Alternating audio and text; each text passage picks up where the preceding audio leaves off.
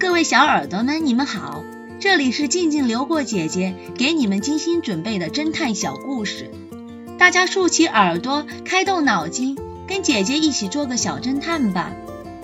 小侦探系列一百四十六，盲女绑架案。在一个炎热的夏天，一位住在海边的盲人女孩。他的家人突然收到绑匪的电话。喂，是谁呀？绑匪在电话里面说道：“你不用知道我是谁，你的女儿现在在我手上。如果想要她活命的话，必须按照我的指示做。在明天下午五点钟，你们在我指定的地点，必须留下十万元现金，否则的话。”你们永远也见不到你的女儿了。说完，绑匪立即挂断电话。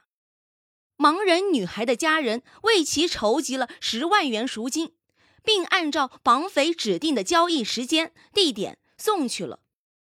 第三天，盲人女孩平安无事的回到了家，她的家人还是很不放心，怕绑匪再次绑架他们的女儿，于是他们还是报了警。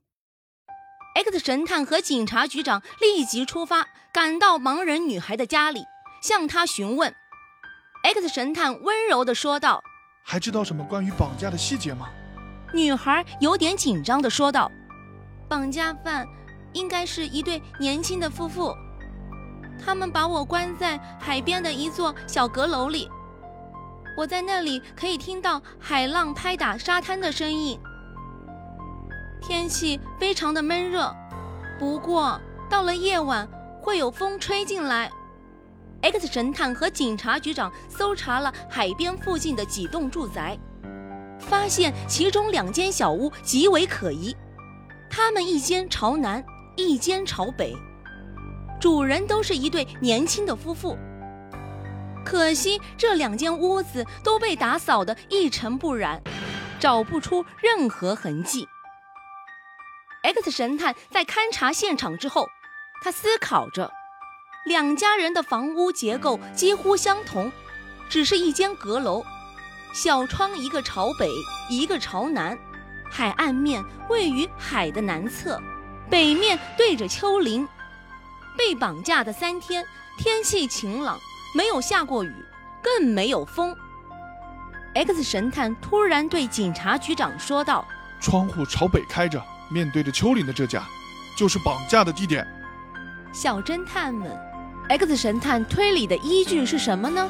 下集告诉你们答案哦。